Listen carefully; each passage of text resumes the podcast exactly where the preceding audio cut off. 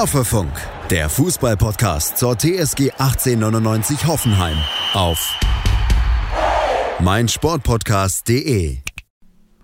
Hallo und herzlich willkommen zur Folge 139 von Hoffefunk. Inmitten einer englischen Woche, die bisher ja keineswegs als erfolgreich bezeichnet werden kann. Ein mickriger Punkt aus zwei Partien kam dazu. Da haben wir uns sicherlich und ihr an den Empfangsgeräten sicherlich mehr erhofft. Und es wird noch viel, viel schlimmer. Jonas, ich weiß gar nicht, ob du es mitbekommen hast. Ähm, es gab einen Angriff von André Breitenreiter offensichtlich auf den Hoffefunk. Und ich bin gespannt, wie du auf diesen Affront reagieren willst. Er hat gesagt, die Zeit des Redens ist vorbei. Und wenn er das nicht auf uns bezieht, auf wen denn sonst? Krass. Ja, also das das sehe ich ganz genauso wie du. Das ist auf jeden Fall gegen uns gerichtet, weil wer in Deutschland außer wir reden denn noch? Über die TSG, ja. Über die TSG auf jeden Fall, genau. Vor allem, wenn es bei der TSG momentan nicht so viel zum Reden gibt, zumindest für die objektiven Fußballbeobachter, dann müssen sich die, die Fans unserer Szene wirklich momentan äh, damit, damit Genüge tun, dass wir über die TSG reden. Aber wirklich schön, was wir heute reden, wird's doch auch nicht, oder? Nee, da wir uns aber ja als Rebellen sehen, gehen wir natürlich auf die Forderung von André Breitenreiter nicht ein und machen einfach weiter. Aber ähm, es war natürlich auch ganz im Ernst schon spannend, wie äh, schmallippig er auf der PK war. Gerade auch schon ähm, auf der, ja eigentlich auf beiden. Auf beiden. Ähm, und wo er dann äh, gar nicht bereit war, nochmal äh, in die Details zu gehen, was er ja sonst zuweilen tut. Und ich bin auch gespannt, also Jonas, war das, glaubst du, das hatte jetzt eher taktische Gründe, dass man vielleicht auch ein Zeichen an die Mannschaft setzen will? Oder hatte er auch einfach die Schnauze voll, weil es ihn, ihn ja ankäst, wie wenig man von dem Potenzial, das ja nachweislich im Kader steckt, auf den Platz bringt? Ich finde beide Erklärungsansätze durchaus möglich. Mm, ich weiß gar nicht, ob das jetzt wirklich gegen die Mannschaft gerichtet ist, sondern ich glaube, er ist einfach generell unzufrieden und hat jetzt halt auch keine Lust wirklich auf die, auf die Pressekonferenz und das merkt man einfach so ein bisschen.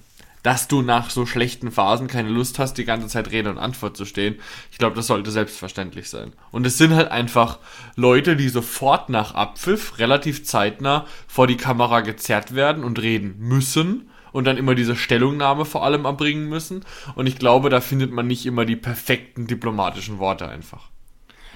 Absolut. Und spannender wird es ja noch dadurch, dass dieses Statement ja fiel in einer Pressekonferenz vor dem Match, wo man eigentlich schon mhm. wieder so ein bisschen hat runterkommen können. In dem Zusammenhang muss ich nochmal ganz kurz, weil es wirklich legendär ist, ähm, die Pressekonferenz mit Klaus Augenthaler von 2007 empfehlen. Da war er Wolfsburg-Coach.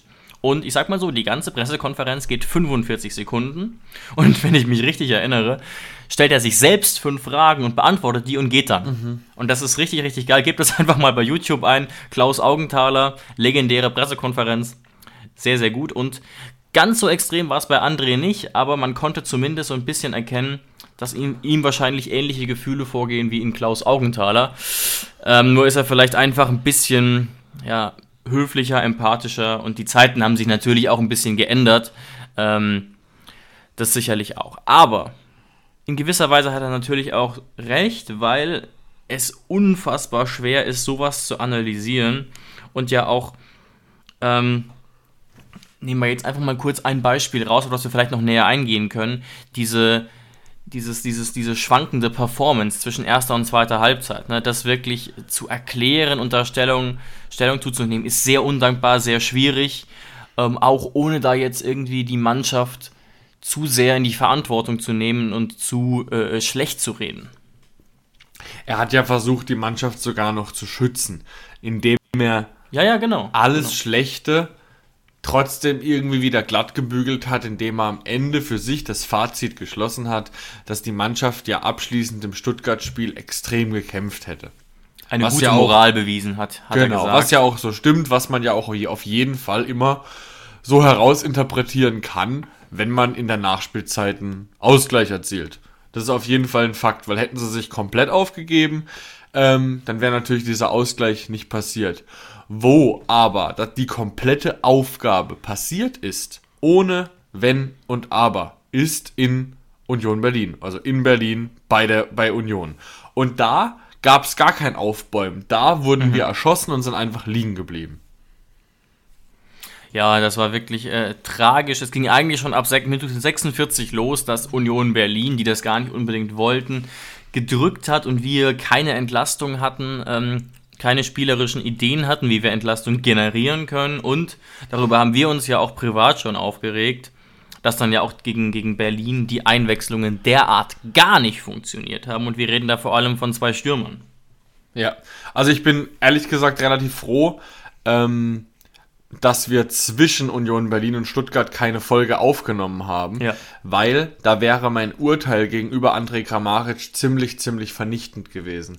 Da hat er natürlich gestern enorm dazu beigetragen, dass die Wogen ein bisschen geglättet sind, Ja. aber das ändert nichts daran, dass das ein absoluter Nicht-Auftritt oder Nicht-Einwechslung von Kaspar Dolberg und aber auch von André Kramaric gegen Union Berlin war.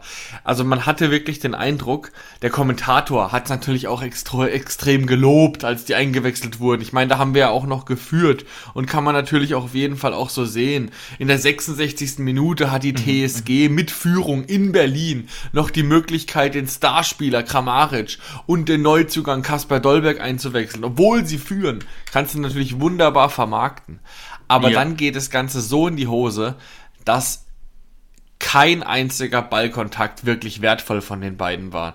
Also Kaspar Dolberg ist eigentlich dann 25 Minuten nur rumgestanden, ist dem Ball hinterhergejagt, hat keine Duelle gewonnen, aber hatte auch ehrlich gesagt nicht den Ball. Da waren wir eigentlich in Unterzahl. Und Kramaric, der hatte wenigstens den Ball, aber immer nur kurz, weil er sofort weg war.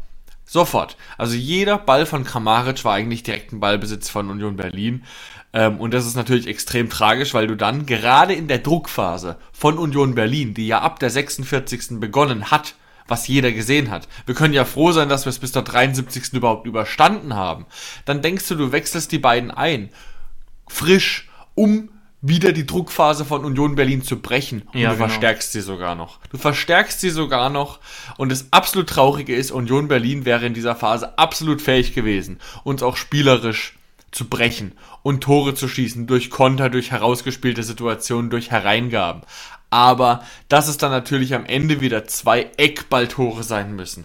Eckballtore. Ich weiß, Union Berlin ist die stärkste Eckballmannschaft der Liga.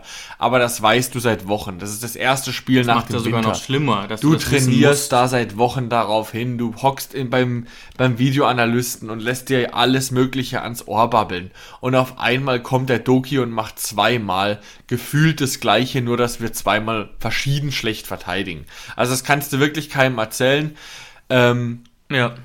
dass du wirklich, dass Union, das, das, stell dir mal vor, du, ein Boxer kriegt gesagt, du musst eigentlich nur hier die rechte, ich, sorry, dass ich jetzt keine Fachbegriffe benutze beim Boxen, aber du musst sozusagen die rechte Flanke zumachen.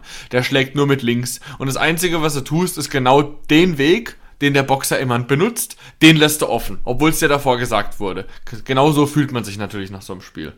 Ja, natürlich auch viel Unglück wieder dabei, aber nicht Unglück in dem Sinne, dass ich jetzt sage, wir haben Pech gehabt. So meine ich das gar nicht. Sondern unglückliches Agieren, weil wir dann ausgerechnet, das Kopfballduell war ja gegen, gegen Kabak, der da ausnahmsweise mal sehr unentschlossen hingeht und dann macht Baumann einen von seinen ganz seltenen Patzern beim zweiten rauslaufen. Da war die Zuordnung auch nicht gut. Ich glaube, Sko war da nicht ähm, zu 100% auf der Höhe. Natürlich kann Baumann das aber auch anders lösen. Also aber das kann man wirklich keinem erzählen. Dass Union, die in der zweiten Hälfte ja wirklich auch das Potenzial für noch mehr Chancen gehabt hätten, dann so quasi äh, Tore erzielt, auf dem altbekannten Weg. Ähm, es ist einfach extrem, extrem bitter. Und ich, nach dem Union-Spiel war die Stimmung eigentlich auch schon wieder fast am Nullpunkt. Ne? Wir haben uns ja gefreut. Es waren wohl 1000 Fans in Berlin. Der Block war voll. Und wenn man danach auf Social Media geguckt hat, hat man das Gefühl gehabt, jetzt ist die ganze Euphorie des Wiederbeginns weg und äh, ganz so weit würde ich jetzt nicht gehen, aber ich kann das schon in gewisser Weise verstehen, ähm, weil es gibt keine schlechtere Dramaturgie. Ne? Der verschossene Elfmeter kommt ja auch noch dazu. Dann gehen wir in Führung, machen insgesamt eine wirklich ermutigende erste Halbzeit und geben das 1-0 dann noch her aufgrund einer Nichtleistung in Halbzeit 2. Und ja, du sagst, hast es schon gesagt, zwei eigentlich absolut Bundesliga-würdige Stürmer, eigentlich sogar überdurchschnittliche Bundesliga-Stürmer spielen wirklich äh, in, offensichtlich in der Regionalliga-Form, zumindest an diesem Tag. Und deswegen stehen wir da hinten rum, sind, sind äh, auch überfordert in Halbzeit 2 und haben natürlich auch, ja, es gehört dazu, in dieser Saison wieder personelle Probleme, müssen da umstellen. Ähm, und das in war ja dann. Spielen ja jetzt wieder. Genau, ich wollte es gerade sagen, in beiden Spielen, wo wir dann sogar auf Viererkette umstellen mussten, ne? Wo Breitenreiter auch gesagt hat, das haben wir überhaupt nicht trainiert, das wollten wir gar nicht, aber es ging wohl nicht anders. Also, mhm. da kam ganz viel zusammen aus der ganzen Saison. Unfähigkeit, Unglück, äh, Personalsorgen und äh, schwankende Leistungen ohne Ende in diesen 180 Minuten. Mhm. Obwohl man sagen muss, dass ähm, Kabak, so wie ich es im Kopf habe, nicht der Hauptverantwortliche für Doki war. Wir spielen beim, wir verteidigen den Eckball. Das machen wir, glaube ich, noch nicht immer so, aber jetzt unter Breitenreiter machen wir das auf jeden Fall so. Wir spielen das zum Teil mannorientiert und zum Teil raumorientiert. Ja. Das heißt, wir haben meistens drei Leute. Darunter dazu gehören auf jeden Fall äh, Kabak und Nsoki. Der dritte fällt mir gerade nicht ein. Ich glaube, der wechselt.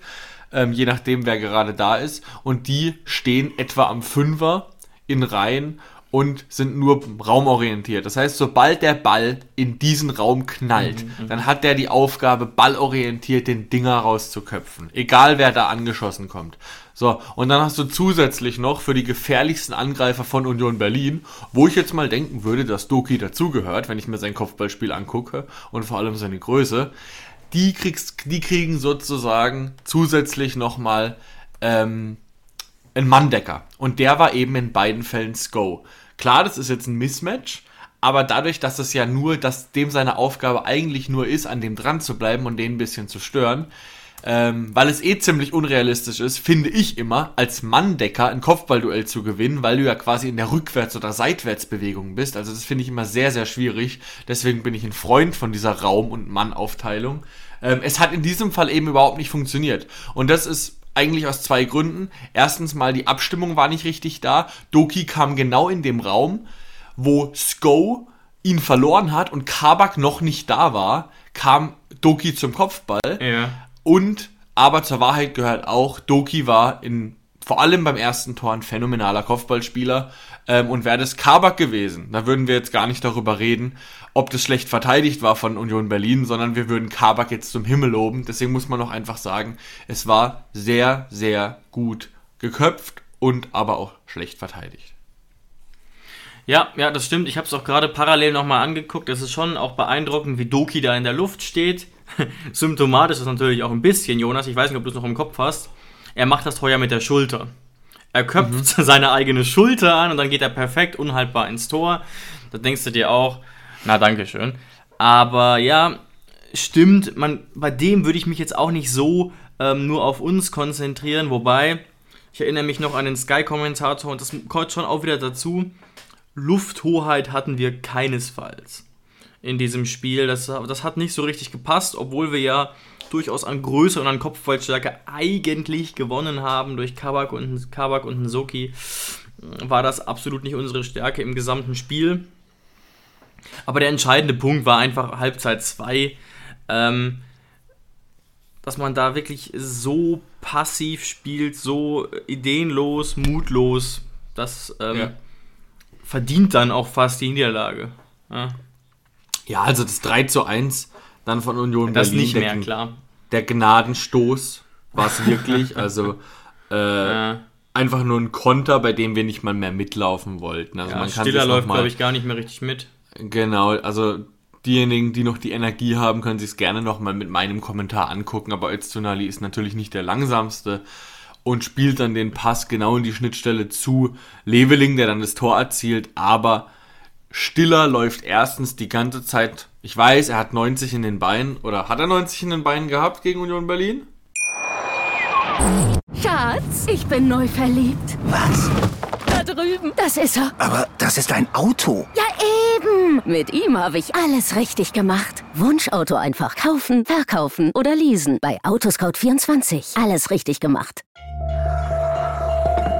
Vernimmt sich, was man will, dann wilde Gerüchte entstanden. Fast nichts davon stimmt. Tatort. Sport. Wenn Sporthelden zu Tätern oder Opfern werden, ermittelt Malte Asmus auf meinsportpodcast.de. Folge dem True Crime Podcast, denn manchmal ist Sport tatsächlich Mord. Nicht nur für Sportfans. Ich weiß, er hat 90 in den Beinen, oder hat er 90 in den Beinen gehabt gegen Union Berlin? Hat er, ja. Ja. er hat doch von Anfang an gespielt. Ich weiß, er hat 90 in den Beinen gehabt, ähm, hat vielleicht auch nicht mehr wirklich an den Sieg geglaubt, obwohl das ist eigentlich die Aufgabe von einem Profi, immer an den Sieg zu glauben bis zum Abpfiff. Das unterscheidet die ganz, ganz Großen, wie ein Sergio Ramos, vielleicht von den normalen Bundesligaspielern. Ähm, vernimmt kurz das Tempo raus, um Abseits zu provozieren, hat aber im Leben nicht gereicht, weil da halt noch IVs waren und kriegt dann überhaupt kein Tempo mehr hin und lässt, lässt es einfach nur über sich ergehen. Und das war einfach so ein Moment, jetzt kein Riesenvorwurf an Stiller, dass er es hätte noch verhindern können, aber ich sag's dir so wie es ist, das ist ein Zeichen der Mentalität. Ob ein Baumi in jeden Ball reinrutscht oder ob ein Stiller ähm, hinterher joggt gegen schon ein verlorenes Tor. Das macht was mit den Köpfen. Das ist wirklich ein ganz anderer Auftritt dann am Ende für die Fans, für den Eindruck der Fans. Ähm, und das würde ich nicht unterschätzen. Voll. Und ähm, wenn ich das jetzt mal so ein bisschen interpretiere, dann hatten diesen Eindruck offensichtlich auch die Admins von äh, den TSG Hoffenheim-Plattformen, die da posten, weil sie haben dann, ich glaube, es war wenige Stunden nach Abpfiff, noch einen Post rausgehauen, wo sie so sinngemäß schreiben, vielleicht finde ich es aber auch für die Schnelle, wo sie sinngemäß schreiben, zumindest ihr hättet den Sieg verdient gehabt und man sieht halt ein Foto von der vollen Gästekurve. Ähm, ja, und ich glaube, das ist das Gefühl, mit dem dann auch die TSG-Fans nach Hause gefahren sind. Man hat wirklich ganz oft gelesen, brauchen wir jetzt gar nicht diskutieren, aber es ist ja einfach interessant, weil es die Gefühle widerspiegelt. Ihr solltet uns unser Geld zurückgeben für die Auswärtsfahrt. Ja, und dieses Gefühl zumindest mal kann man auf jeden Fall nachfühlen, wenn man sich äh, das Spiel ab Minute 46 nochmal vor Augen führt. Ja, also ziemlich, ziemlich in die Hose gegangen das Union Berlin-Spiel. Nicht der Restart, den wir erwartet haben. Und das hat uns, um den kleinen Sprung jetzt mal zu kriegen, zu dem Stuttgart-Spiel, das hat uns tabellarisch in eine enorm schwierige Situation gebracht. Das sogar den Kommentator von Sky gestern dazu gebracht hat, vor dem Spiel zu erwähnen, ich weiß nicht, ob du es auch gehört hast, oder ob du dem zustimmst, er hat es angepriesen als ein ja, ein Abstiegskrimi. Soweit man eben schon von einem Abstiegskrimi am 16. oder nee, sorry, am 17. Spieltag sprechen kann. Aber er hat nicht so unrecht. Wenn man sich die Tabelle anguckt, ähm, die jetzige oder auch die vor dem Stuttgart-Spiel, hätten wir gegen Stuttgart geschweige denn verloren und Stuttgart hätte jetzt sogar noch zwei Punkte mehr und wir ein Punkt weniger. Also, wir sollten unser Mund halten, wenn es darum geht, momentan nach oben zu gucken und sollten erstmal versuchen, das da unten wieder gerade zu biegen. Ja, also in diesem Szenario, also in dem Szenario, dass Kramaric nicht äh, Last Second getroffen hätte, hätten wir jetzt nur 18 Punkte und Stuttgart eben ebenfalls 18 Punkte. Wir wären trotzdem vor ihnen, wir wären aber noch mal näher unten dran sozusagen, mindestens mal gefühlt. Klar gibt es eine, ein kleines Polster zu Augsburg, also vier Pünktchen.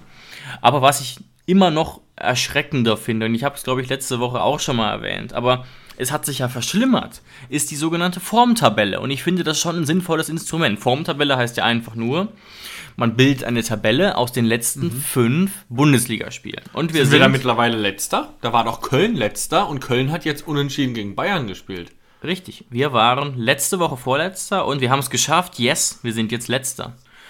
Fünf Spiele zuletzt, also Bundesligaspiele in Folge mit keinem Sieg, insgesamt nur einem Punkt und einem Torverhältnis.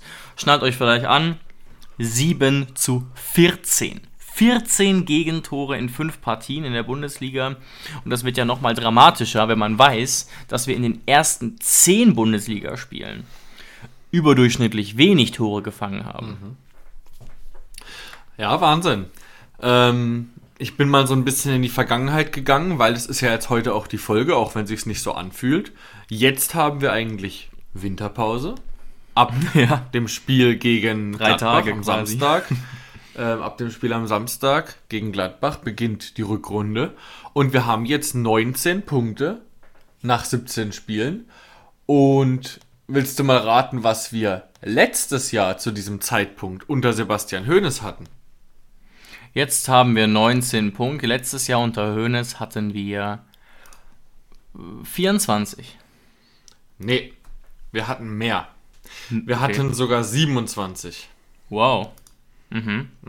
Ja, Wir wissen natürlich alle, dass äh, die Formschwankung beziehungsweise die schlechteste Phase von Sebastian Hoeneß, die fiel halt aus Versehen. Ah, wir hatten sogar 28 Punkte, Entschuldigung, nicht 27, wir hatten sogar 28 Punkte, David.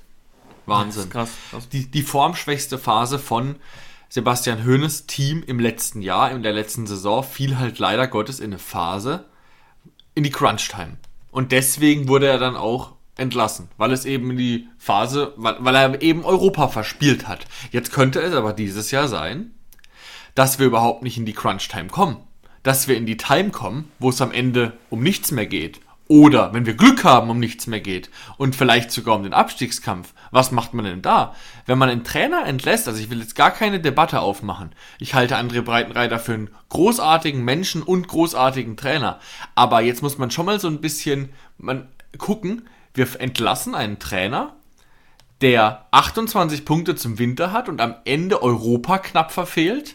Aber ein Trainer, der nicht mal die Chance hat, nach Europa zu kommen, der darf dann bleiben? Oder übertreibe ich jetzt?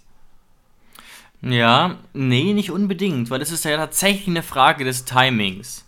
Also genau jetzt einen Trainer zu entlassen, ist was ganz anderes, als ihn ähm, dann im, im Mai, Juni zu entlassen, wo man ja eine ganze Vorbereitung vor der Brust hat. Und ne, es war ja wirklich so, das muss man rückblickend wirklich ja fast schon objektiv sagen, dass wir Europa verspielt haben. Ähm, die letzten sieben, acht Spiele unter Hoeneß waren eine Katastrophe. Und da hat man dann auch zum Beispiel eine gute Vorrunde, ne? 28 Punkte aus 17 Partien ist wirklich gut. Und auch Hoeneß hatte ja mit, mit Sachen zu kämpfen, für die er gar nicht unbedingt was konnte. Das muss man ja auch nochmal sehen. Ähm, und ich glaube, Breitenreiter rettet jetzt retten verschiedene Sachen. Also ich glaube wirklich, dass man intern sehr überzeugt von Breitenreiter ist. Breitenreiter ist auch jemand, und das spielt immer eine Rolle, behaupte ich. In jedem Job ist jemand, der sich sehr gut verkaufen kann im Vergleich. Viel Das war besser Sebastian als Hoeneß. Hoeneß. Das Viel war besser. Hoeneß noch nicht, weil er halt einfach noch ein unerfahrener Mensch und ein unerfahrener Trainer ist. Ja, und jetzt sind wir mal ehrlich. Es ist klar, was, was eine wichtige Kompetenz ist als Fußballtrainer, ist, ähm, die Mannschaft mitreißen zu können und gegenüber denen gut kommunizieren zu können. Aber das nach außen, gegenüber den Medien, gegenüber dem Vorstand machen zu können, hat nichts mit Kompetenz zu tun. Ne, das hat was mit Erfahrung zu tun, ob man ein großes Mundwerk hat, ob man rhetorisch geschickt ist. Und das ist bei Breitenreiter einfach der Fall. Deswegen glaube ich das nicht. Aber wir müssen auch mal, wir können auch gerne offenlegen, Jonas. Wir sind vielleicht der zweite gläserne Podcast, dass ähm, wir durchaus, dass wir durchaus äh, hin und her geschrieben haben gestern und uns überlegt haben, was ist eigentlich bei einer Niederlage? Ob vielleicht schon langsam drüber nachgedacht wird, also da sind wir noch davon ausgegangen, dass wir verlieren. Ähm, dass vielleicht bald Schluss sein könnte, konjunktiv. Und wir haben auch schon Nachrichten bekommen und äh, äh, ähnliche Posts auf Social Media gesehen, die voraussagen, dass es nach dem Bochum-Spiel am 4. Februar ganz, ganz eng für Breitenreiter werden könnte. Das sind alles nur Theorien und Vermutungen. Jetzt kommt ja Gladbach und dann Bochum und dann könnte es sogar noch schlimmer aussehen. Je nachdem. Ja. Aber das ist das Erste, wie gesagt, was ich gerade gesagt habe, was für Breitenreiter spricht und auch das Timing. Diese Spiele sind alle dicht auf dicht. Ein neuer Trainer, das Einzige, was er machen könnte, ist die Mannschaft anbrüllen oder motivieren. Ne? So ein kurzer, ja, im Prinzip wäre das jetzt was so für, für Jürgen Klinsmann. Den müsste Ja. man natürlich nach zwei Wochen wieder entlassen, weil man dann merken würde, oh, die langfristige Entwicklung kann er ja gar nicht. ja. Aber mitreißen kann er vielleicht. Charmant ist er vielleicht, äh, wortgewandt ist er und ja, Ja, also dass wir uns hier jetzt nicht falsch verstehen. Wir sind ja generell und ich auch jemand, der vielleicht tendenziell eher zu lang an einem Trainer festhalten Ja, ja, als ich zu auch. kurz. Das war bei, das war sogar bei Schreuder so. Da habe ich es erst im letzten Moment geschnallt, dass das vielleicht nicht ganz so passt. Hönes wollte ich ja auch nicht weghaben und genauso wenig will ich André Breitenreiter jetzt weghaben. Ich will einfach langfristig was aufbauen mit einem Trainer. Ähm, und mir ist auch jeder Trainer irgendwie immer sympathisch, sobald er in unserem schönen Blau aufläuft. Aber ich wollte jetzt einfach nur mal fragen, weil es ja schon so ein Vorwurf der Doppelmoral geben könnte, wenn du mit Trainern unterschiedlich umgehst. Aber ich denke, dass das Fass des Timings, das du aufgemacht hast, spielt eine ganz, ganz entscheidende Rolle. Wenn Sebastian Hoeneß letztes Jahr nicht nach Europa gekommen wäre, aber die Saison wäre viel, viel gleichmäßiger gewesen und hätte Genau. nicht so einen krassen Abstiegstrend gehabt. Also Ja. sagen wir es mal so, wir hätten, die wären die ganze Zeit siebter, achter gewesen. Mit einem krassen Endspurt hätten wir noch nach Europa kommen können, aber wir haben dann konstant weitergepunktet und am Ende hat es dann aufgrund der Leistungen der anderen Mannschaften ganz knapp nicht gereicht. Aber die Saison oder war grundsolide. Ja. Genau. Die Saison endet aber trotzdem in dem Szenario mit der gleichen Endpunktzahl, wie Sebastian Hoeneß wirklich war. So. Ich glaube, Ja, dann kann ich wäre mir auch vorstellen. ich glaube, dann wäre Sebastian Hoeneß noch da. Ich guck mal kurz, ja, wir hatten 46 Punkte. Ne? Unter Sebastian Hoeneß haben am Ende auch in den letzten fünf Partien nur zwei Punkte geholt. Und Das sind guck ich mal 18 kurz. Punkte in der Rückrunde. Ich sage, und er hatte 28 in der Hinrunde. Ich sage, wenn er in der Hin- und Rückrunde um die 22, 23 jeweils holt, ist er wahrscheinlich noch da. Ja. Und ne, es ist, ich weiß, es ist eine traurige Erkenntnis, weil man natürlich mit 46 Punkten nicht nach Europa kommt. Sage ich jetzt einfach mal. Tut man nicht. Ähm, es ist aktuell schwer vorstellbar, dass wir diese Hürde, Klammer auf, weit, Klammer zu, überspringen können, weil die 50 Punkte braucht man eigentlich schon für Europa und das hieße, mindestens 31 Punkte in den nächsten 17 Spielen. Ich weiß, wir sind ja nicht der große Mathematiker-Podcast und das hat mit so vielen verschiedenen Sachen zu tun, aber boah, also wir sind gerade echt weit davon entfernt, was vorschwebt. Das haben ja auch alle immer wieder kommuniziert. Anders als Sebastian Hoeneß war, waren Breitenreiter und Co. und Co. nicht so vorsichtig. Breitenreiter hat zwar immer wieder gesagt, er kann jetzt nicht Europa versprechen, aber es ist schon das Ziel, weil man das Potenzial hat, ähm, auch wenn man vielleicht vom Etat her gar nicht zu den Top 6, Top 7 gehört. Aber das Ziel ist es ja eigentlich schon und man ist jetzt wirklich, wenn wir jetzt einfach mal Platz 7 auch noch als Europa betiteln, was man ja durchaus machen kann, neun Punkte weg. Wäre auch ein Erfolg, neun ja. Punkte weg. Ja, und die neun Punkte holst du nicht mal ebenso auf. Das sage ich dir, so wie es ist. Ähm, aber um vielleicht die, die jetzt schon vorm, vor ihrem Endgerät sitzen und denken, um Gottes Willen, wo soll denn das hinführen? Das wird ja alles wieder nix. Ein kleiner Lichtblick für euch alle. In der ersten Saison von Sebastian Hoeneß hatte er in der Rückrunde, äh, zum, zum Beginn der Rückrunde auch nur 19 Punkte. Das heißt, wenn es jetzt André Breitenreiter in seiner zweiten Saison schaffen sollte, ein bisschen mehr Konstanz in den Laden reinzukriegen, dann ist alles noch möglich. Also Sebastian Hoeneß hat sich auch bei uns entwickelt und die Chance wird André Breitenreiter selbstverständlich bei uns auch bekommen. Absolut, und das ist auch richtig. Ähm, das wäre jetzt durchaus ein Schnellschuss. Aber das Problem ist wirklich, die Spiele sind jetzt dicht auf dicht. Man hat ganz wenig Zeit, ähm, sich auch von diesen ja, bitteren Erfahrungen zu lösen. Ne? Wie gesagt, es geht am Samstag gegen Gladbach. Dann ähm, kommt das Pokalspiel gegen Leipzig. Was man, das ist jetzt eine harte These von mir, Jonas, aber wo man aktuell eigentlich nicht den Fokus drauf richten kann. Dafür sieht es gerade zu düster aus und Leipzig ist auf einem anderen Level, fürchte ich. Dann kommt direkt Bochum und das ist wirklich derart entscheidend, ähm, denke ich. Breitenreiter hat ja sogar vor dem Stuttgart-Spiel von einem richtungsweisenden Spiel gesprochen und wenn man sich jetzt fragt, in welche Richtung geht's denn jetzt? Ja, weder in die eine noch in die andere. Wir stehen ja auf Platz 13, ich habe es gesagt, mit ein bisschen Puffer nach unten, aber ganz viel Puffer nach oben und deswegen ist jetzt vielleicht kurz nochmal die Frage naheliegend, ich habe sie ja auch auf dem Zettel. Sind wir im Abstiegskampf? Denn der SWR hat versucht, das so ein bisschen mit, bei den Spielern zu erfragen und sie haben alle das Thema umschifft oder sehr, sehr vorsichtig nur angesprochen und es hieß dann, wenn überhaupt mal von Baumann, wir müssen aufpassen, dass wir nicht komplett reinrutschen. Aber so richtig von Abstiegskampf hat noch keiner gesprochen. Sprichst du von Abstiegskampf jetzt?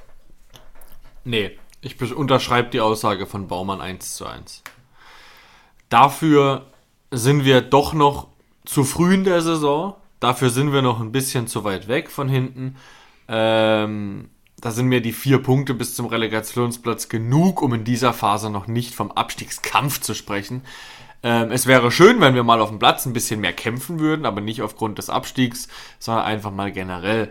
Ähm, ja, aber natürlich, du musst aufpassen. Es gibt in jeder Saison in jeder kann man wirklich zurückgehen. Mindestens eine Mannschaft. Manchmal war es Wolfsburg in den letzten Jahren, manchmal pff, was auch immer. Frankfurt war es auch schon des Öfteren, wo man denkt, die können eigentlich vom Kader nicht absteigen, sind aber dann am Ende komplett hinten drin. Und wir müssen aufpassen, dass wir dieses Jahr, dass nicht wir dieses Jahr diese Mannschaft werden.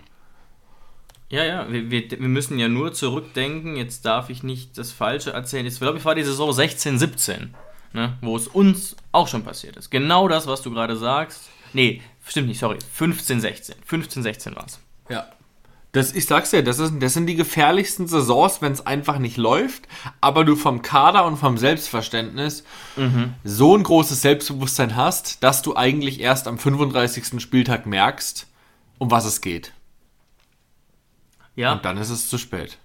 Und das ist vielleicht auch ein entscheidender Punkt, ne? So die eigene Anspruchshaltung an sich selbst widerspricht bei einzelnen Spielern vielleicht diesen Grundtugenden, die man vielleicht braucht, um hinten rauszukommen. Das hat sogar äh, André Breitenreiter angedeutet in dem Zusammenhang.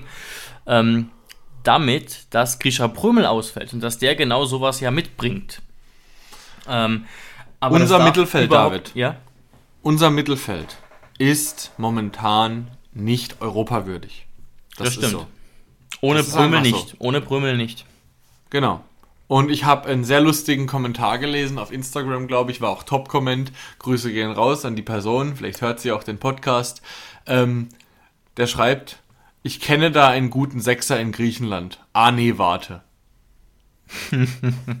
Spielt der Sechser in Griechenland eigentlich mittlerweile oder ist er immer noch auf der Bank? Also beim letzten Stand hat er doch kaum Einsatzzeiten bekommen und ich glaube, das hat sich nicht groß geändert. Ähm, ja, aber Ja, Ganz also- ehrlich, also da, ich fände es nicht das Schlechteste, Samaseku bei uns zu haben. Ich habe eigentlich noch nie was Schlechtes von ihm gehalten. Und selbst bei seinen schlechten Spielen war, ist er so ein 3 bis 4 Spieler. Und im besten Fall ist er so ein 2 bis 3 Spieler. Er bewegt sich immer in diesem Rahmen. Er macht genau, was er Oh soll. Aber momentan wäre es mir ziemlich lieb, wenn jemand das machen würde, was er soll. Gerade im Mittelfeld. Weil dadurch, dass Geiger wieder ausgefallen ist gegen Stuttgart, hat uns schon enorm viel Aggressivität ähm, im Mittelfeld gefehlt. Weil Rudi und Stiller sind einfach keine Zweikampfmonster. Das werden sie nie, das sind sie nicht. Jonas, das ist super traurig, aber das müssen wir jetzt einfach kurz erwähnen, wenn wir gerade bei Samaseku sind. Ich habe es gerade mal live recherchiert. Ähm, Samaseku ist in Griechenland mit dabei seit 15 Spieltagen, okay? Seit 15 Spieltagen in der griechischen Liga und Aha. er war immer fit, okay? Er war nicht verletzt. Wie oft hat er Stamm gespielt von 15 Ligaspielen? Zweimal. Einmal. Wird er regelmäßig eingewechselt? Relativ. Er hat am Wochenende gespielt gegen, wer kennt sie nicht, Atromitos Athen und hat sagenhafte sechs Minuten gespielt. Die Woche davor ging es gegen Saloniki, die kennt man sogar. Da hat er sagenhafte zwölf Minuten mitgewirkt. Das ist ja wirklich nur noch traurig. Äh, Also bei uns würde er mehr, Mehr Einsatzzeit spielen. bekommen, selbst wenn er nicht der Lieblingsspieler von, vom Spielertyp her wenn, von André Breitenreiter wäre. Einfach momentan aufgrund der Situation mit Prömel. Nur deswegen würde er allein bei uns momentan sehr, Voll. sehr viele. Spielminuten, Spielminuten bekommen. Und dann ist es natürlich schon die Frage, ob man nicht mal vorsichtig in Griechenland anrufen könnte und sagen könnte, du Leute, braucht ihr eigentlich Judge? Ihr habt den da geholt, aber der liegt nur im Schrank und verstaubt. Ja, und ihr, kriegt meinetwegen auch, ihr kriegt meinetwegen auch die Leihgebühr wieder zurück. Genau, die, die ja. haben ja vielleicht auch was davon, weil die zahlen ja momentan, ich weiß nicht, Gehalt auf was man sich geeinigt hat, genau. vielleicht 50% des Gehalts ähm, und dann für, für einen Ergänzungsspieler, weiß ich jetzt nicht. Also ich glaube, da könnte man schon einen Deal raushandeln, mit dem dann beide glücklich wären. Ja, Alex, you know what to do. Aber ich, ich weiß, dass es viele unserer Hörer oder auch generell der TSG-Fans ein bisschen nervt, diese, diese Ebene. Aber Personal spielt halt jetzt dann doch wieder eine Rolle. Und ich beziehe mich jetzt sowohl aufs Mittelfeld als auch auf die Abwehr. Ne? Gegen Gladbach wird Kevin Akpoguma nicht mit dabei sein können. Er hat die fünfte gelbe Karte gesehen. Kevin Vogt wurde angeschlagen ausgewechselt. Ja, und jetzt? Was machen wir jetzt? Fit sind noch Kabak und Nsoki. Ähm, ja, Bicacic in Klammern. Zitat Breitenreiter, er ist noch kein Kandidat für die Startelf. Und dann haben wir noch Quaresma. That's it. Natürlich Pavel. wird dann was sehr wahrscheinlich wieder Pavel als rechter Innenverteidiger spielen. Und da würde ich jetzt, weil, ne, auch aus, glaube ich, naheliegenden Gründen, weil er eine wichtige Rolle haben könnte, weil er natürlich einer der meistbeachtesten TSG-Spieler ist und der ja, beliebtesten, würde ich gerne mal von dir wissen, wie du ihn so einschätzt in seiner neuen Rolle als rechter Innenverteidiger, die er jetzt ja bekleiden musste und beglitten hat. Wie schlägt er sich? Positiv, positiv unauffällig. Hätte ich jetzt auch gesagt, ne? Ich hab's, wir haben es, glaube ich, privat thematisiert und ich oder du haben gesagt, er ist einfach so ein No-Bullshit-Spieler. Und das ist sicherlich mh, wichtig, aber er wird natürlich keine wichtige Rolle als rechter Innenverteidiger im Aufbauspiel haben, nämlich gar nicht. Ne? Ja, aber hat es, hat es generell unsere IV außer Vogt? Klar, Wenig. ab und Ja, zu. okay, ein- geb ich zu. Ein Socki versucht ab und zu mal mit einem kleinen Antritt an einem Stürmer vorbeizulaufen, aber meistens spielt er dann doch nur den geraden Pass, den er auch hätte vor dem Dri Dribbling spielen können. Also die meisten cleveren Aktionen in der IV, die kommen eigentlich ausschließlich von Kevin und die anderen Spieler haben nur die Aufgabe, Kevin den Ball zu geben. Deswegen, und niemand ist dafür besser geeignet, einen Ball einfach nur über zwei Meter zu übergeben und davor zu gewinnen, als Pavel. Das ist richtig und es freut mich auch, dass er jetzt wieder ähm, wichtiger wird, auch wenn es natürlich jetzt wahrscheinlich auch nicht zu 100% in seinem Sinne ist, diese Position. Aber ja, ich würde dir wie gesagt zustimmen. Wir müssen natürlich enorm hoffen, dass Kevin gegen Gladbach fit ist. Das wird, das macht enorm viel aus. Ähm, auch eben, wie gesagt, weil Akpo nicht zur Verfügung steht und weil Biko kein Kandidat für die Startelf ist. Ich weiß nicht, wie wir bestehen wollen, wenn jetzt als Beispiel nur Quaresma, Nsocki und Kabak spielen würden. Das kann ich mir nicht vorstellen in Kombination damit, dass wir ja aktuell eh hinten wackeln wie Sau. Aus fünf Spielen, wie gesagt, 14 Gegentore. Also da brauchen wir wirklich Konstanz, Stabilität eigentlich. Ja, tatsächlich. Also ich glaube, wirklich viel auf den Gegner per se brauchen wir in dieser Folge nicht eingehen, weil es wirklich ein Spiel sein wird, genug wo mit wir uns zu tun, ja.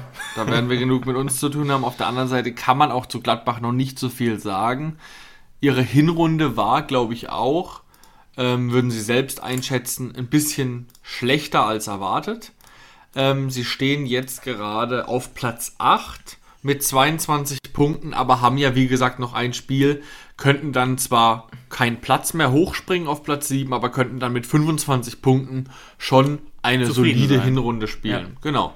Indem sie heute gegen, gegen wen spielen sie denn heute Abend noch? Wir sind ja jetzt gerade Mittwoch, der 25. Augsburg. Sie Januar und heute Augsburg. Abend spielt, genau, in Augsburg. Also das könnte ein Dreier werden und dann wäre Mönchengladbach, denke ich, einigermaßen zufrieden mit dieser Hinrunde. Das Einzige, was wir sagen können, ist, ähm, sie haben den Hinrundenstart, äh, den Rückrundenstart gegen Leverkusen jetzt auch so ein bisschen verpatzt. Sie lagen 13-0 zurück, sind ein bisschen unter die Räder geraten und wurden dann von, vom Noch-Kapitän, glaube ich, Lars Stindl so ein bisschen gerettet, dass es noch ein bisschen besser aussah. Der hat dann noch einen Doppelpack erzielt. Aber Ja. eigentlich haben sie gegen Leverkusen kein gutes Spiel gespielt. Und was natürlich auch momentan in aller Munde ist, wo ich dich vielleicht noch kurz um deine Einschätzung bitte, einfach nur weil es ein lustiges Thema ist. Sie haben einer ihrer größten Stars verloren. Mit 35 Jahren nach München. Was sagst du dazu? Hättest du das erwartet?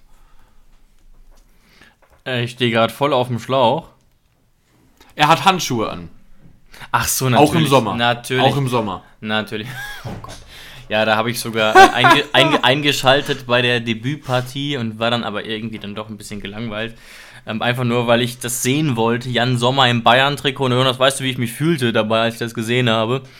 Als Wie in so einer- das Irrelevanteste der Welt. Nee, wie in so einer, wie in so einer FIFA-Saison, wo man es vergisst Mhm. auszustellen, dass es im ersten Sommer keine Wechsel geben soll. Und dann passieren so wilde Wechsel, die man sich überhaupt nicht erklären kann. Dann steht Jan Sommer im Bayern-Tor und obwohl sie Neuer auf der Bank sitzen haben oder so Sachen. In dem Fall wissen wir natürlich, Neuer verletzt. Mhm. Und aus Bayern Sicht natürlich auch clever, aber boah, also ich weiß nicht, ähm, wie das Duell mit Gladbach laufen wird und wie da die Fans reagieren. Ich weiß nicht, Sommer gehört ja eigentlich ähm, zum festen Bestand von Borussia Mönchengladbach. Ja, David, ganz kurz, wir können ja jetzt, wir haben ja jetzt kein großes Thema mehr, wir können ja jetzt noch kurz zwei, drei Minuten plaudern. Ähm, was denkst du denn eigentlich, warum Spieler Bayern nie eine Absage geben?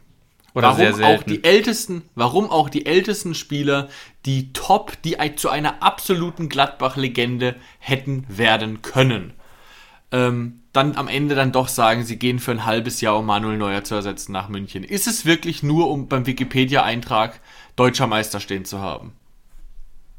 Das war tatsächlich gerade mein erster Gedanke. Ne? Ich gucke gerade nochmal nach. Also Jan Sommer wurde natürlich, ähm, hat natürlich Titel in der Schweiz geholt, die aber sicherlich eine ganz, ganz andere Bedeutung haben. Ähm, mit der Schweizer Nationalmannschaft gab es natürlich auch nichts Relevantes, was gewonnen wurde. Und deswegen könnte man jetzt und wird, wird Jan Sommer mit Bayern auf jeden Fall einen Titel gewinnen. Ähm, wahrscheinlich sogar zwei. Ähm, und ich denke, dass das der Hauptgrund ist. Ich kann mir bei Jan Sommer jetzt, so lange wie er bei Gladbach war, nicht vorstellen, dass das noch am Gehalt liegt. Ne? Ob jetzt 2, 3 oder 4 Millionen, weiß der Teufel. Also ob das, dass das jetzt wirklich eine Rolle spielt mit 34 ist er tatsächlich noch. Ähm, Glaube ich nicht. Und vielleicht auch noch mal ja, so richtig im Rampenlicht zu stehen. Also ich, Jan Sommer hat ja, ich würde jetzt mich einfach mal festlegen, dass Jan Sommer ja Champions League gespielt hat mit äh, Gladbach. Mit Sicherheit, ja. Mit Sicherheit. Aber es ist was ganz anderes, für Gladbach Champions League zu spielen, als für Bayern Champions League zu spielen und da sicherlich auch ein bisschen weiter zu kommen. Ja, er hat ähm, Champions League gespielt, sogar 34 Partien, aber wie gesagt, es ist was ganz, ganz anderes. Er war halt nie Favorit in der Champions League. Genau. Das ist vielleicht jetzt das Gefühl, was er gerne haben will. Aber ich wäre auch ganz schön erleichtert als Manuel Neuer. Weil, wie oft hat man das schon? Ich weiß, Manuel Neuer hier der Beste aller Zeiten vermutlich, ist ein anderes Kaliber als normale Torhüter, die sich verletzen. Aber ähm, in dem Alter, nach so einer langen Verletzung, ist es nicht selbstverständlich, wieder ins Tor zurückzukommen, wenn Bayern jetzt einen jungen Torwart installiert hätte, bei dem sie dann gedacht hätten, nach einem halben Jahr, okay, wenn wir bei dem jetzt bleiben und ihm die Spielzeit geben, dann haben wir einen neuen Manuel Neuer. Das kann jetzt bei Jan Sommer natürlich nicht passieren. Du ersetzt keinen 36-jährigen Mark so äh, Manuel Neuer mit einem 34-jährigen Jan Sommer und lässt den Tausch dann einfach geschehen. Das ergibt überhaupt keinen Sinn. Deswegen kann der jetzt schön entspannt da sitzen, kann Richtig, einen Cocktail schlürfen, kann sein Beinchen auskurieren und kann dann zurückkommen, wann er wieder Lust hat. Ja, das ist definitiv so, aber man hat, das, das verrät auch klar, dass die Bayern offensichtlich noch den Plan haben, zwei, drei, vier Jahre auf Manuel zu setzen, bis es halt gar nicht mehr geht. Er hatte ja in seiner Karriere im Durchschnitt dann doch nicht viele Verletzungen. Ähm, und ja, also äh, Jan Sommer wird sich halt absolut ins zweite Glied einreihen müssen. Vielleicht ganz kurz, wie gesagt, wir sind eh im Plaudern. Ein großes Thema war ja auch Alex Nübel, der wohl zurückkommen sollte, es aber nicht wollte. Hast du da einen Erklärungsansatz? Wie kann das denn sein? Der hätte jetzt richtig viele Spiele gemacht, auf absolutem Top-Niveau, wirklich im Fokus der Fußballöffentlichkeit, hat aber keinen Bock. Melden die Medien. Wenn Monaco wirklich gesagt hätte, mit Bayern München kriegen wir uns geeinigt, Alex. Wenn du unbedingt willst, kriegen wir das hin. Wenn das so sein sollte und Alex Nübel gesagt hat, macht er nicht, dann ist er entweder ziemlich beleidigt, dass mit ihm so umgegangen wurde, in Anführungszeichen, oder er ist einfach nur dämlich. Weil, sorry, du musst, du musst, du musst, wie ich es gerade gesagt habe, diese Chance mitnehmen. Im absoluten Worst Case, ähm, am Ende der Saison, wenn Manuel Neuer nochmal zurückkommen würde, sollte für ein, zwei Jahre, dann leiste dich halt wieder irgendwo hin aus. Ich meine, du hast ja in Monaco gezeigt, dass du ein guter Torwart bist. Ähm, aber du hast auf keinen Fall was zu verlieren. Also das ist ein, das ist eine Chance, die ich als junger Torwart ergriffen hätte. Ja, das kann ich mir gut vorstellen, deswegen habe ich dich ja auch gefragt. Ähm, ist auf jeden Fall spannend, ja. Und wenn wir jetzt schon hier beim äh, Torwart-Thema sind und auch im weitesten Sinne genau dabei, gibt's, habe ich noch was, was die Stimmung vielleicht kurz runterziehen könnte. Manche werden schon gelesen haben. Michael Rechner ist Top-Kandidat für die Nachfolge von Toni Tapalovic als Torwarttrainer beim FC Bayern. Die haben sich aus ja, internen Differenzen getrennt, was auch immer das heißen soll. Und Michael Rechner soll es wohl werden, meldet unter anderem auch der Kicker. Und wenn das wirklich so ist, dann wird Michael Rechner auch gehen. Also wenn das Interesse wirklich so groß ist, da wäre ich mir ziemlich sicher. Was ich sehr, sehr schade fände, wir wissen ja unter anderem auch aus dem Interview mit Alexander Stolz von 2021, wie groß da die Wertschätzung ähm, war für, für Rechner und der ja auch sehr, sehr eng mit Baumann zusammenarbeitet seit Urzeiten. Ja. Ja, wirklich schade. Dass er ein guter ist, merkt man ja allein schon dadurch, dass Bayern jetzt Interesse hat. Ja, ja, das stimmt. Und Jonas, vielleicht, ich weiß, es passt jetzt nicht mehr ganz in den roten Faden dieser Folge. Wir haben natürlich immer einen roten Faden, wie unsere Hörer wissen, aber ich will unbedingt mit was Positivem abschließen, Jonas, und deswegen, das Einzige, was mir jetzt noch Positives einfällt hier von meinem Zettel, ist folgender Gedanke, den ich glaube, ich letzte Woche bereits formuliert habe. Andrej Kramaric braucht dringend ein Erfolgserlebnis, ähm, und das hatte er jetzt. Er war ein super wichtiger Mann, hat ein Traumtor geschossen mit einem schwachen Fuß, das extrem wichtig war. Und das Momentum, könnte man sagen, schwingt jetzt vielleicht sogar wieder in unsere Richtung. Ne? Kein gutes Spiel gegen den VfB, aber immerhin in der 94. Minute noch einen Punkt zu holen, ist ja immer so ein kleiner Sieg. Und mindestens Kramaric muss das ja für sich selbst so sehen. Kann das der Turning Point sein von einer sehr, sehr mittelmäßigen Kramaric-Saison zu einer guten Kramaric-Saison? Ich würde jetzt gerne sagen ja, aber glaube ich irgendwie nicht. Ich glaube, die nächsten Leiden, nur wegen, dieser, wegen diesem Doppelpack werden wir jetzt nicht wieder den alten Kramaric sehen. Wenn es den Kramaric Prime überhaupt noch gibt. Mhm. Also, ich bin viele Jahre, viele Jahre der Meinung gewesen, das stimmt mit Sicherheit auch in den Jahren, wo André Kramaric uns auch die Treue gehalten hat, manchmal freiwillig, manchmal unfreiwillig, dass er in vielen Jahren zu gut war für uns. Mittlerweile ist es Ja. nicht mehr so krass. Er ist nicht mehr der Star. Er ist, er passt ziemlich gut bei uns rein. Er ist ein sehr, sehr guter Spieler für die TSG Hoffenheim, aber er ist nicht der Rising Star, der bald weggehen sollte und der äh, bei der TSG Hoffenheim versauert. Das ist es nicht mehr.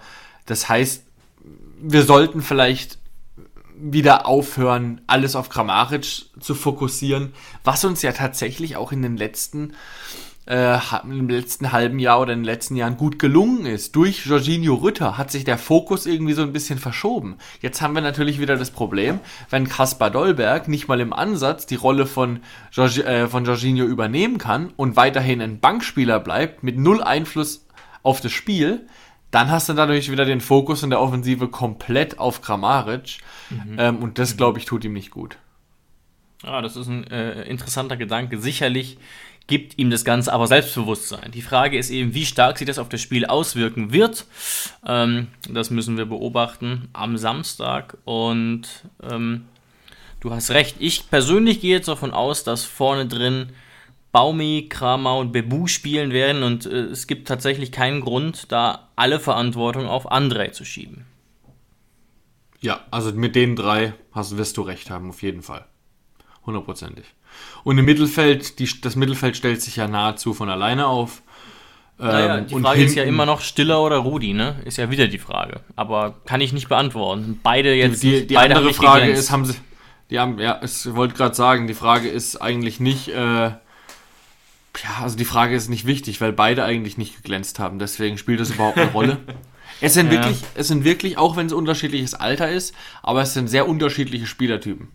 Äh, Entschuldigung, nicht unterschiedliche Spielertypen. Ich finde sie sehr, sehr ähnlich.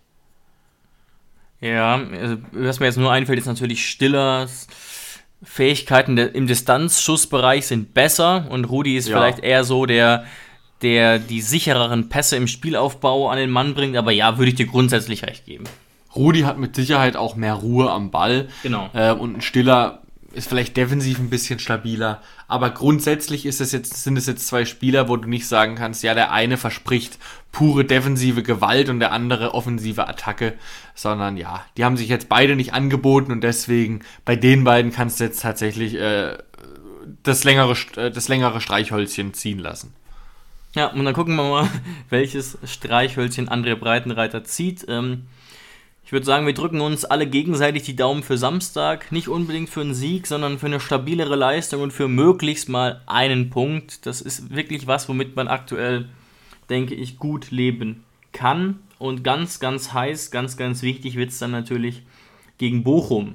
Ich glaube, Jonas, an der Stelle brauchen wir jetzt gar nicht großartig über Leipzig zu reden. So spannend ich das äh, äh, normalerweise finde aktuell, verliert es schon irgendwie den Reiz dadurch, dass wir dringend in der Bundesliga jetzt wieder in Tritt kommen müssen. Aber es Mhm. könnte natürlich ein sehr, sehr attraktives Spiel werden, wenn man berücksichtigt, wie normalerweise beide Mannschaften taktisch vorangehen.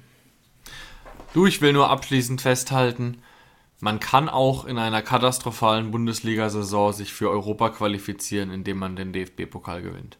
Und ich würde sagen, Gab damit beenden wir doch. Ja, ich würde sagen, damit be beenden wir doch die heutige Folge. Mit diesem wunderschönen Gedanken entlassen wir euch und wünschen euch dann viel, viel Nerven, viel, viel Spaß beim Bundesliga Samstag und wir hören uns wieder. Ciao, ciao, macht's gut. Bis nächste Woche. Ciao. Schatz, ich bin neu verliebt. Was? Da drüben. Das ist er. Aber das ist ein Auto. Ja, eben. Mit ihm habe ich alles richtig gemacht. Wunschauto einfach kaufen, verkaufen oder leasen. Bei Autoscout24. Alles richtig gemacht. Wie baut man eine harmonische Beziehung zu seinem Hund auf? Puh, gar nicht so leicht. Und deshalb frage ich nach, wie es anderen Hundeeltern gelingt, beziehungsweise wie die daran arbeiten. Bei Iswas Dog reden wir dann drüber. Alle 14 Tage neu mit mir, Malte Asmus und unserer Expertin für eine harmonische Mensch-Hund-Beziehung, Melanie Lippisch. Ist was, Dog? Mit Malte Asmus. Überall, wo es Podcasts gibt.